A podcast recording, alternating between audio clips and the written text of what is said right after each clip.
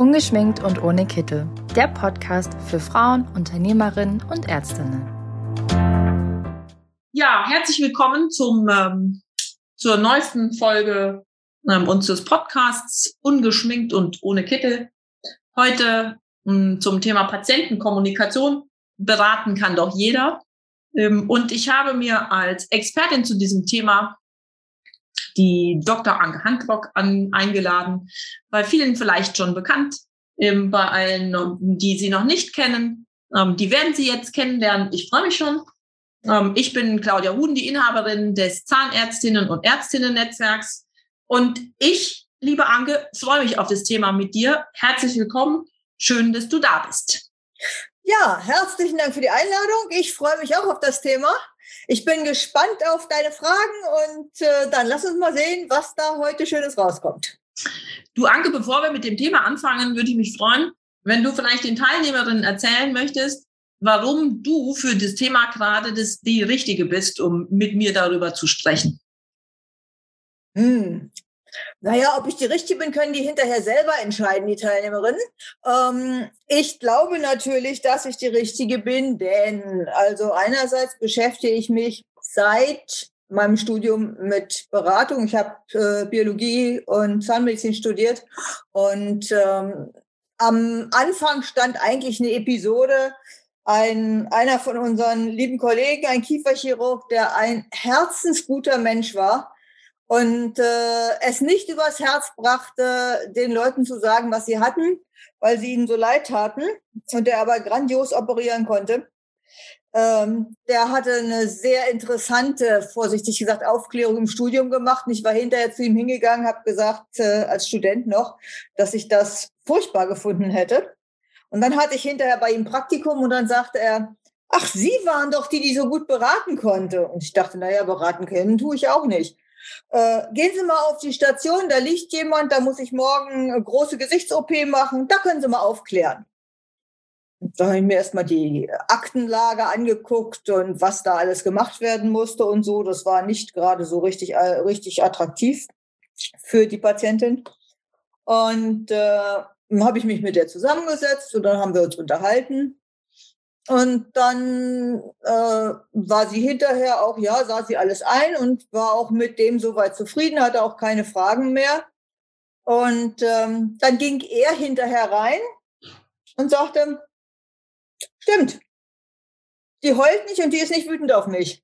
Machen Sie da was draus. Und das war eigentlich der Anfang, dieses Machen Sie da was draus. Und ähm, von da an habe ich angefangen, mich mit Beratung intensiver zu beschäftigen. Vorher hatte ich schon Interesse dran, aber dann hat es eigentlich angefangen, dass ich mich systematisch mit Beratung ähm, angefangen habe zu beschäftigen. Und das ist jetzt halt, ich habe mein Staatsexamen 86 gemacht, ähm, doch schon einige Zeit her und seitdem bin ich dran. Okay, aber jetzt machst du ja schon ein paar Jahre, ähm, bist du nicht mehr Zahnärztin, auch nicht Biologin oder als Zahnärztin oder Biologin tätig, sondern ähm, in deiner eigenen Beratungs- und Trainingsgesellschaft, ähm, die tatsächlich unter anderem dieses Thema Kommunikation als Fokusthema hat. Ja, seit 2001 bin ich ausschließlich in diesem Bereich Kommunikation, Training, Coaching gerade für Beratung, aber eben auch für Führung in Praxen tätig unterwegs. Und ja, ich sehe jede Woche eins, zwei, drei Praxen von innen und am Wochenende ganz viele Kollegen, die dann irgendwelche Kurse machen.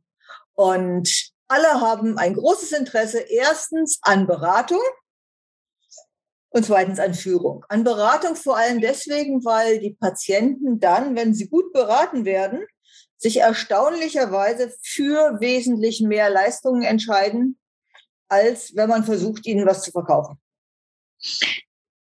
Nun bin ich ja selber in einem ähnlichen Geschäft tätig, allerdings sagen wir mal mit einer anderen Zielgruppe.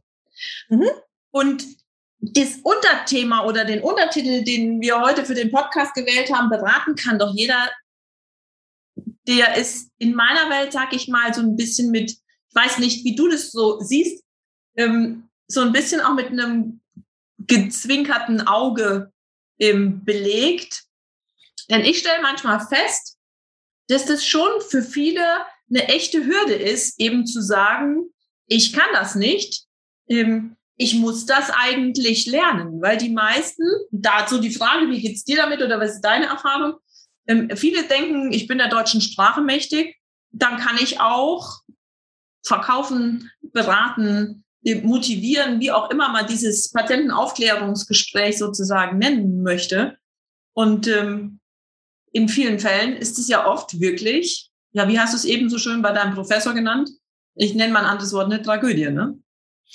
Ähm, ja, ich habe äh, diverse Berichte von Patienten und ich habe auch eine ganze Menge Sachen selber erlebt, wo ich gesagt habe, okay, ähm, diese Form der Aufklärung ist sehr spannend. Also ähm, ich trainiere regelmäßig gerade diesen Bereich Beratung für die Beratungsärzte im Deutschen Krebsforschungszentrum, die den Deutschen Krebsforschungsdienst, äh, den Deutschen Krebsberatungsdienst betreuen ähm, und ähm, diese ganzen Aufklärungen machen. Und äh, auch die sind immer wieder fasziniert, worauf man noch achten kann. Und sie sind auch immer wieder fasziniert, was sie für Beratungen teilweise aus Patientengeschichten hören, wie die sich beraten gefühlt haben. Nun muss man ja klar sagen, Patienten berichten nicht unbedingt das, was ihnen passiert ist, sondern sie berichten das, was ihnen, was sie erlebt haben.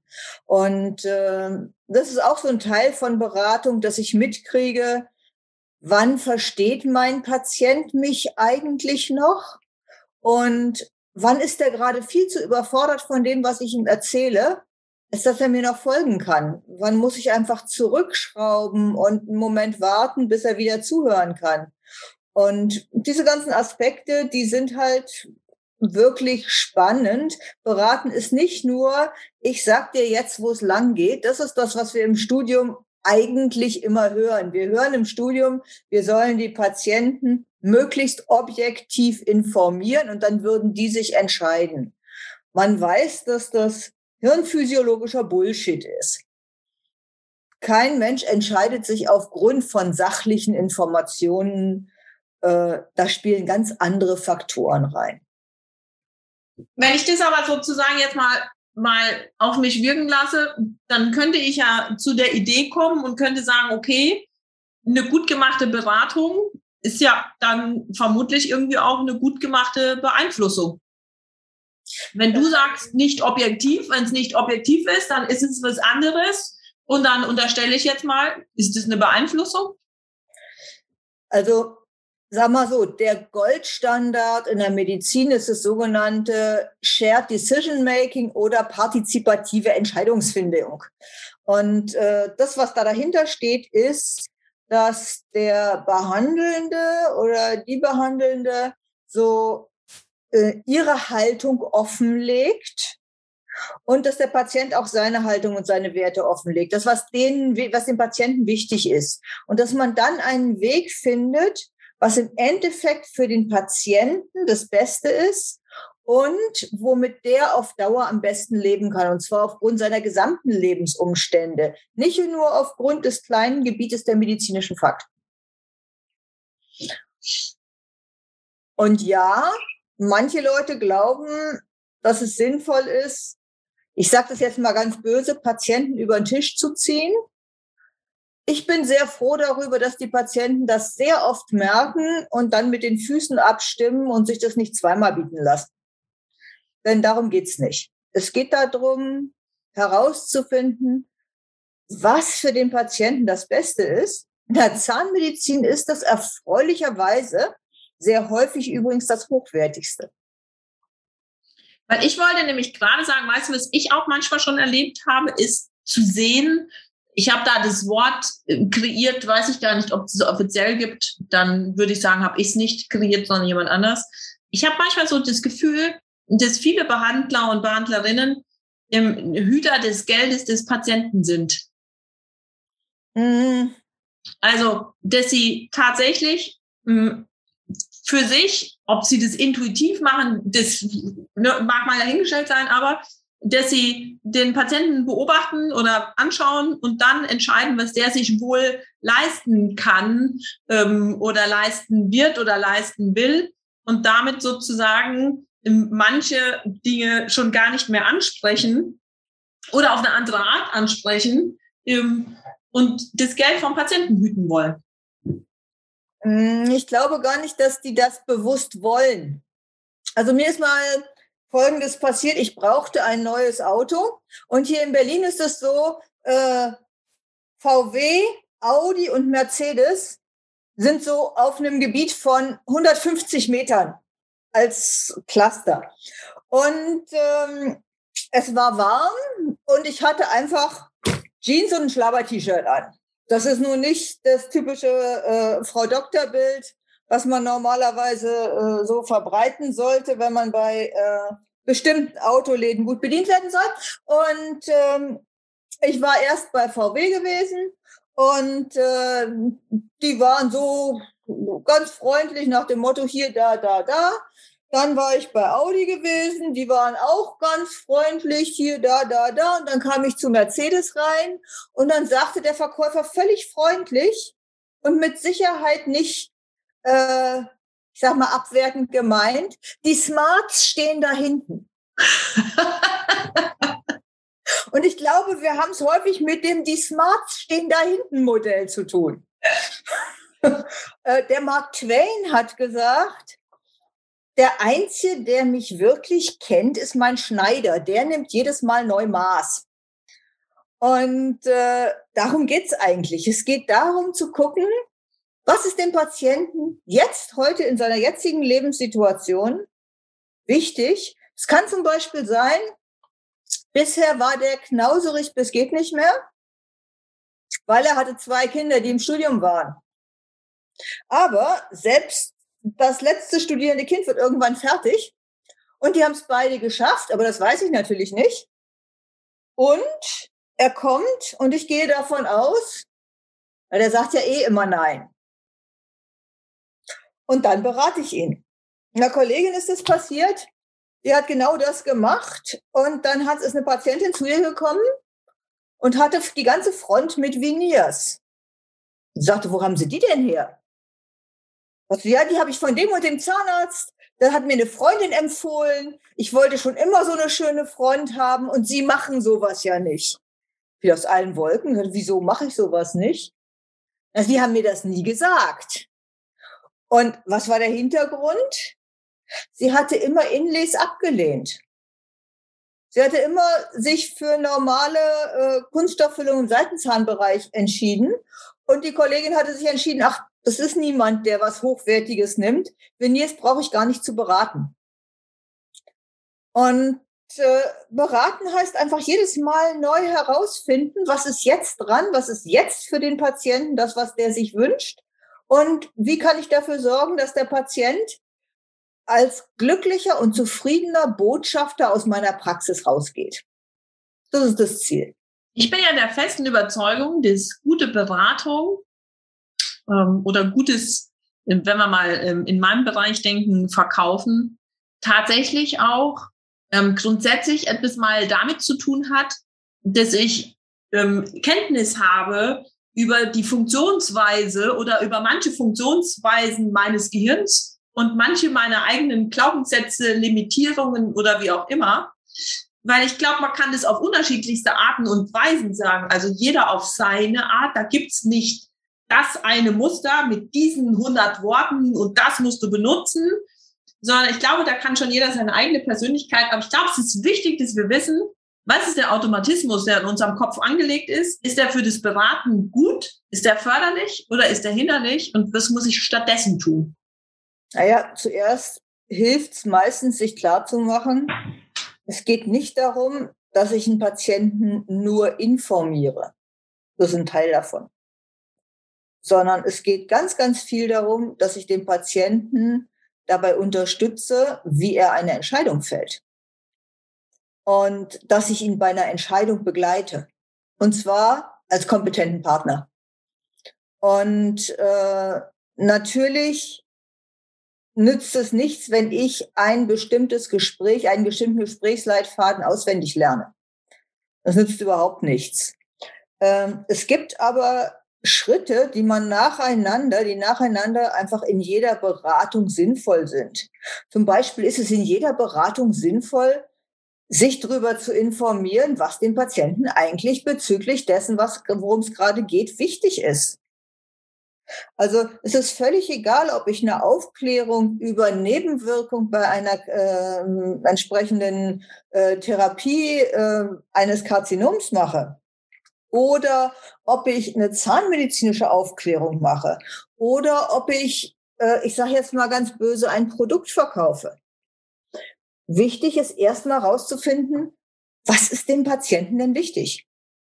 Wenn dem Patienten zum Beispiel persönlicher Komfort und persönliche, äh, ich sag mal, äh, so gemütlich wie möglich äh, wichtiger ist als langes Leben, hat das im Bereich der Krebstherapie wichtige Auswirkungen.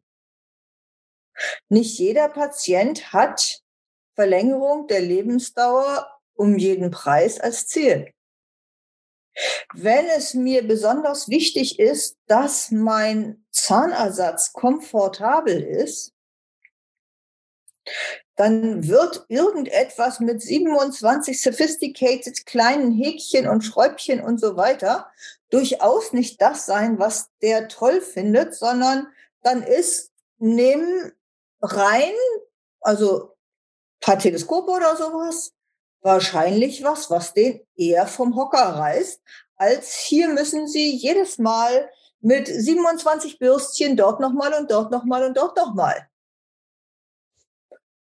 Wenn jemandem Aussehen extrem wichtig ist, wird die Situation anders aussehen, als wenn jemand äh, sagt, hm, Form follows Function. Ich will erst mal kauen können. Und dieses erstmal herausfinden, was ist denn diesem Menschen wichtig? Worauf kommt es dem denn an? Was führt denn dazu, dass der zufrieden ist? Das ist so eine, eine Basis von jeder Beratung. Und wenn ich das nicht weiß, dann nützt es auch nichts, wenn ich das auswendig lerne. Und ich denke mir, weißt du was, glaube ich, also vielleicht siehst du das ja anders. Ich habe so das Gefühl, dass es besonders wichtig auch ist, sich vorher erstmal klar zu werden, dass ähm, auch hier wieder der Automatismus ist, dass wir von unserer Meinung ausgehen. Und ähm, tatsächlich eben dort kurz auf die Pause-Taste drücken ähm, und uns dann eben tatsächlich in die Phase begeben, den anderen zu fragen, was willst denn du eigentlich? Also ich mache, wenn ich Kurse mache, gerne so eine Übung, wo ich mit Geld rumgehe, was auf einer kleinen Platte liegt. Und das Spannende ist, wenn ich da 15 Leute habe und sage, bitte schreiben Sie auf, was Sie sehen und sagen Sie mir hinterher, was Sie gesehen haben, dann sieht fast jeder was anderes und die Gruppe ist hinterher völlig von den Socken, dass nicht alle das Gleiche gesehen haben. Ich habe es gerade letzte Woche gemacht, äh, nee, diese Woche gemacht. Da gab es Leute, also ich gehe dann rum. Äh, es gibt Leute, die sehen mich, wie ich rumgehe und Geld in der Hand habe. Und es gibt Leute, die sehen fünf, sechs Münzen unterschiedlicher Form. Und es gibt Leute, die sehen 2,34 Euro. Die interessieren sich nur für die Geldwerte. Die sehen mich nicht. Ich komme nicht vor. Und das Spannende ist, wenn die sich verständigen müssen, diese Leute, dann ist das so, die, die mich sehen, der ich da ein bisschen Geld in der Hand habe, wenn die konfrontiert werden mit jemandem, der 2,34 Euro sieht, ja. dann haben die das Gefühl, boah, ist das ein Korinthen. Und wenn die die 2,34 Euro in, äh, sehen, mit dem reden, der mich sieht mit ein bisschen Geld in die Hand, sagen die, so ein Fuscher. Ja, genau. Und da fängt der ganze Spaß schon an und das kann ich in jeder Gruppe zeigen. Da, da fällt mir ein, ähm, ich habe ähm, für so Seminare in so ein Magnet-Tangramm. Kennst du das Tangramm? Das sind diese. Mhm, ja. Und äh, mit diesem Magnet-Tangramm kannst du zwei Personen Rücken an Rücken setzen, mhm. gibst dem einen die Figuren und der muss dem anderen, ohne dass der andere das sieht, diktieren, was er zu legen hat. Also er darf ihm, nimm dieses Dreieck, jenes legst da und dorthin. Und das haben wir in der Familie ges gespielt, also mit meinen Geschwistern. Und eins der Geschwisterpaare, also Männlein, Weiblein, die haben das gemacht, das hat dann dazu geführt, da war auch so einer mit, sieht die Person mit im Raum herumgehen mit ein paar Münzen in der Hand, war die, die, die eine Seite und auf der anderen Seite war 2,34 Euro. Das hat dazu geführt, dass wir die anderen, die beim Zugucken schon in Tränen ausgebrochen sind, weil die sich einfach ganz furchtbar, es hat am Ende es war meine Schwester und ihr Mann, hat meine Schwester einfach gelegt. Mhm. Und sie hat es perfekt gelegt. Mhm. Aber sie hat gar nicht mehr gehört, was er gesagt hat.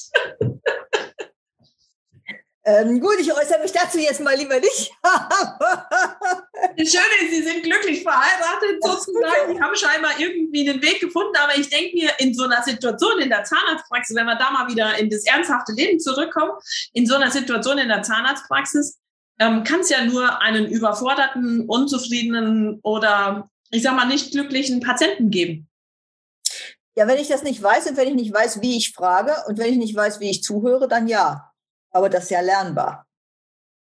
Das kann man ja, da gibt es ja mehr als genug Techniken, wie ich das lernen kann, dass ich innerhalb von kurzer Zeit das, also in der, in der Medizin insgesamt haben wir ja diese Herausforderung, dass ich in kurzer Zeit die richtigen Fragen stellen muss und in kurzer Zeit dann die Informationen so verpacken muss, dass der Patient sie akzeptiert, dass der Patient sie gut findet, dass der Patient sie einordnen kann. Und das ist ja eigentlich die Kunst.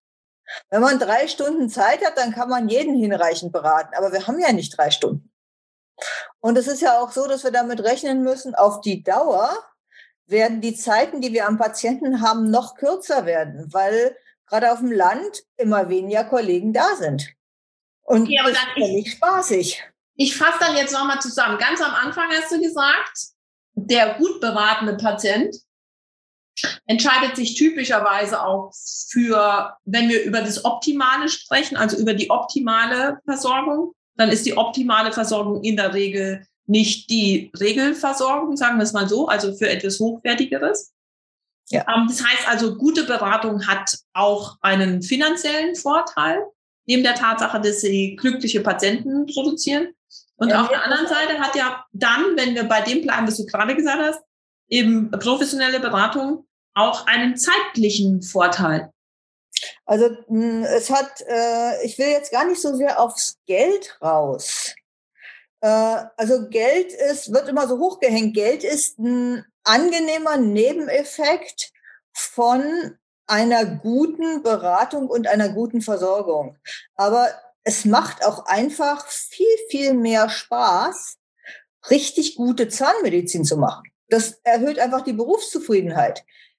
Äh, also wir haben halt in der Zahnmedizin die geniale Situation und da sind wir wirklich in der Medizin einzigartig, wenn wir einem Patienten eine höherwertigere Versorgung anbieten, ist der Patient de facto besser versorgt und wir haben auch noch einen finanziellen Nutzen davon.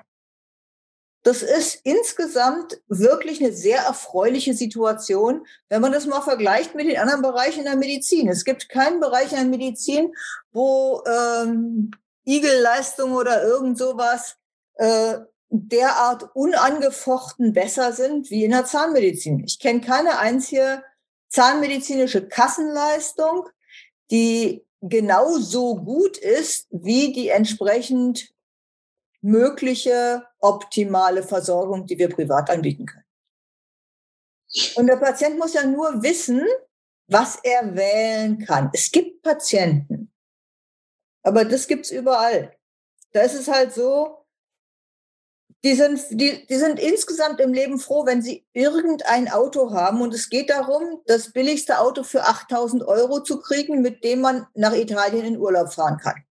Und das ist völlig berechtigt und völlig okay. Und ich bin froh, dass wir in einem Land leben, in dem die Kassenversorgung wirklich auch eine funktionsfähige medizinische Versorgung darstellt.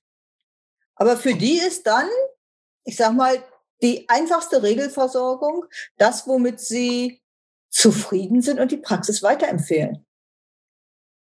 Aber wenn man mal guckt, wie viele Leute gucken dann nach dem 8000 Euro Auto, das sind nicht so viele. Die meisten kaufen sich andere Autos. Warum eigentlich? Die Dinger fahren doch alle. Und das ist in der Zahnmedizin das Gleiche. Wenn ich erstmal verstehe, was ich kriegen kann und wie viel komfortabler und angenehmer das für mich ist, wie viel schöner ich damit aussehe und wie viel besser ich damit wirke, dann ist es einfach was, was meine Entscheidung beeinflusst. Ich finde den Aspekt, den du eben genannt hast, eben zu sagen, dass ich damit meine Arbeitszufriedenheit erhöhe, das finde ich ist auch ein echt wichtiger, ne? Ja. Weil ich habe schon manchmal so, ich glaube, dass es schon schwierig ist, tatsächlich manchmal ähm, für, die, für den ein oder anderen ähm, Arzt, Zahnarzt, ähm, tatsächlich mit dem Alltag ähm, und, des, ähm, und der zunehmenden Bürokratisierung und wie auch immer, da leidet, glaube ich, tatsächlich ähm, auch die Zufriedenheit, die Arbeitszufriedenheit. Und wenn man tatsächlich wieder machen, Dinge machen kann, ähm, die einem Freude machen, zu denen man auch, hinter denen man als Arzt, ähm, Mediziner oder Zahnarzt steht, ähm, dann glaube ich, ist es ein wirklich, wirklich wichtiger Teil. Und wenn der dann am Ende auch noch zu mehr Geld im, in der Kasse führt, äh, ja, dann würde ich denn sagen, ist es doch fast wie ein Sechser im Lotto. Ja, Was glaubst du denn, wenn wir da mal dabei sind, wenn wir ja jetzt so viele Vorteile aufgezählt haben, Antje, dann müsste doch, ich sage jetzt mal, dann müssten doch eigentlich alle anstehen, um dieses Thema lernen zu wollen. Naja, es gibt schon Leute, die anstehen. Also ähm, die Pandemie hat jetzt bedingt, dass wir diesen Beratungskurs, den ich sonst immer in Berlin gemacht habe, dass wir den online gemacht haben. Und äh, das ist schon so, dass da ein hohes Interesse dran besteht äh, sowohl an diesem, an diesem so einem Live-Online-Kurs, wo man dann auch wirklich fragen kann und so weiter, als auch daran, so eine Bibliothek zu haben, wo man nachgucken kann, okay, wie funktionierte denn das mit den Werten, wie funktionierte denn das mit den persönlichen Stilen und so weiter.